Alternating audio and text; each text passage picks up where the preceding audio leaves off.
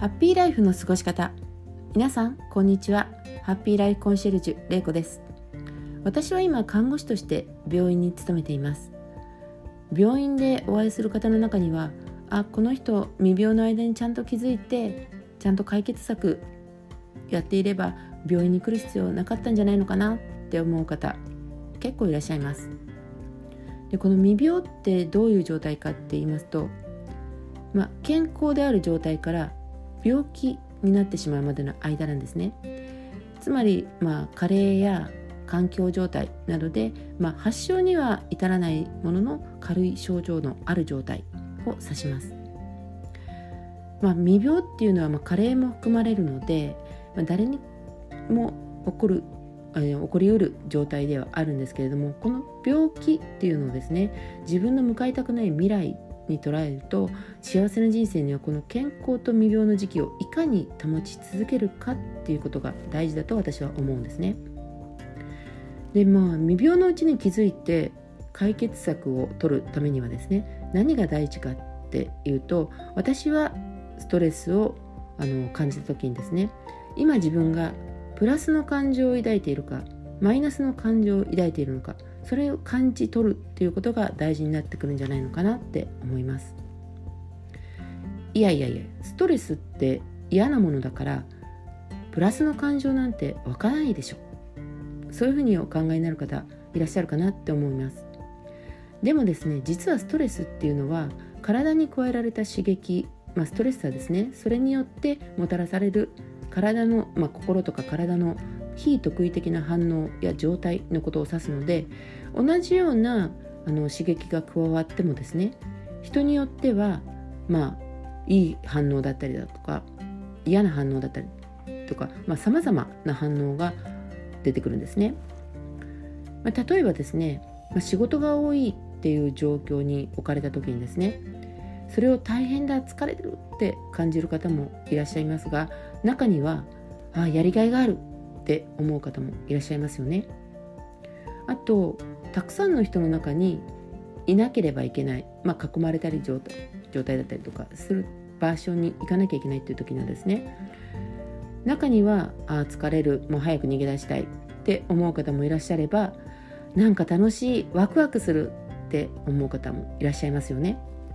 まあ、こういうふうに、まあ、同じストレッサーを体に、あの刺激として加えられてもですねその感じ方は人それぞれ様々なんですねなので私が思うにこのストレスを感じた時にはできるだけ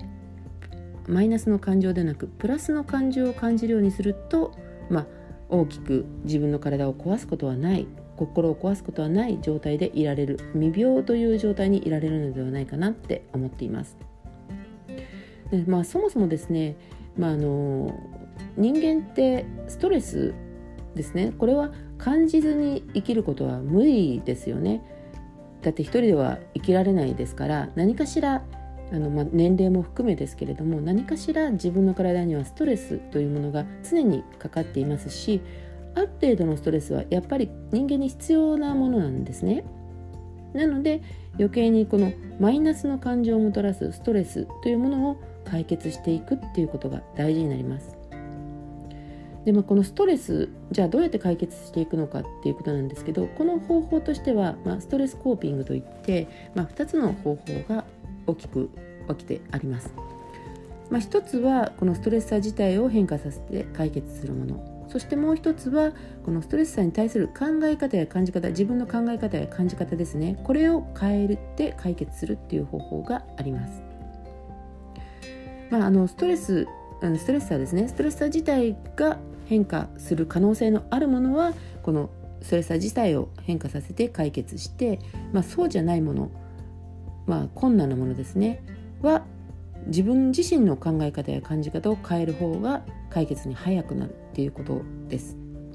まあ、例えばですねどういうことかっていうと、まあ、対人関係とかで、まあ、何かのコミュニティに参加してたとします。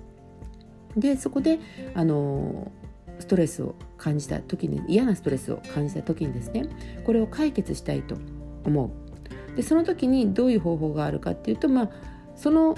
コミュニティ自体に何か変化があれば私はこんな状態に嫌な状態にならないって思うのであればまあ自分の気持ちや意見を言葉にして伝えてみるだとか、まあ、信頼できる人に相談をしてみるだとかあとはもうそのコミュニティ自体を抜けてしまう遠ざけてしまうっていうことも一つの方法かなって思います。でもですねこのコミュニティを抜けることができないそこの場にいなければいけないっていう時にはですね今度はそのコミュニティを変えるということじゃなくて自分自身の気持ち考え方を変えていく例えば、まあ、意見の違いはあってもお互い様っていうふうに、まあ、そんなのは当然だよねっていうふうに考えるだとか、まあ、相手の反応をあまり深読みしない、まあ、ちょっと眉間にしわを寄せられたとか声が大きくなったとかあとそうですねも沈黙されたとか、まあ、そういうことを大きく捉えない。たまたまなんだなっていうふうに考える、まあ、あとですねこれと近いんですけれどもそんな反応を取るのは私のや今やったことにはではなくて相手が自分自身の中に何かそういうストレスになるものを持っていてそれが今たまたま出てしまったって考える自分自身のことではないことに、まあ、この原因が私がちょっと嫌だなと思うことを起こした原因があるって考えるっていう方法があります。まあそりゃそうですよね。みんなあのご自分もそうだと思うんですけれども今対面しているこの今現状だけがその人の生活ではないので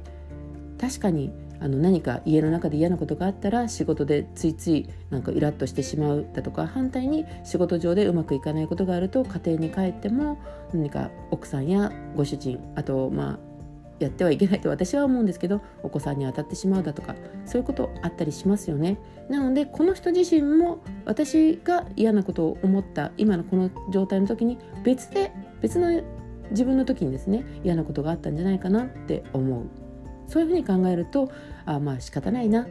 みんなそれぞれ大変だもんね。っていうふうに、まあ、心穏やかにですね対応することができる。っていうことなんですね。でまあ、この2つの方法を、まあ、自分の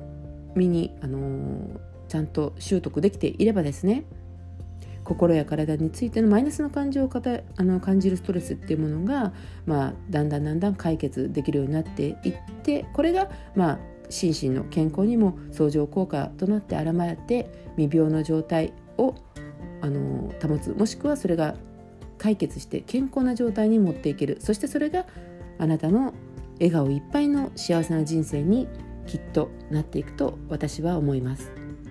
なのでまあ昔はですね風邪は万病のもとなんていうふうに言われましたけれども今のこの時代はストレスが万病のもとだと私は思うんですね。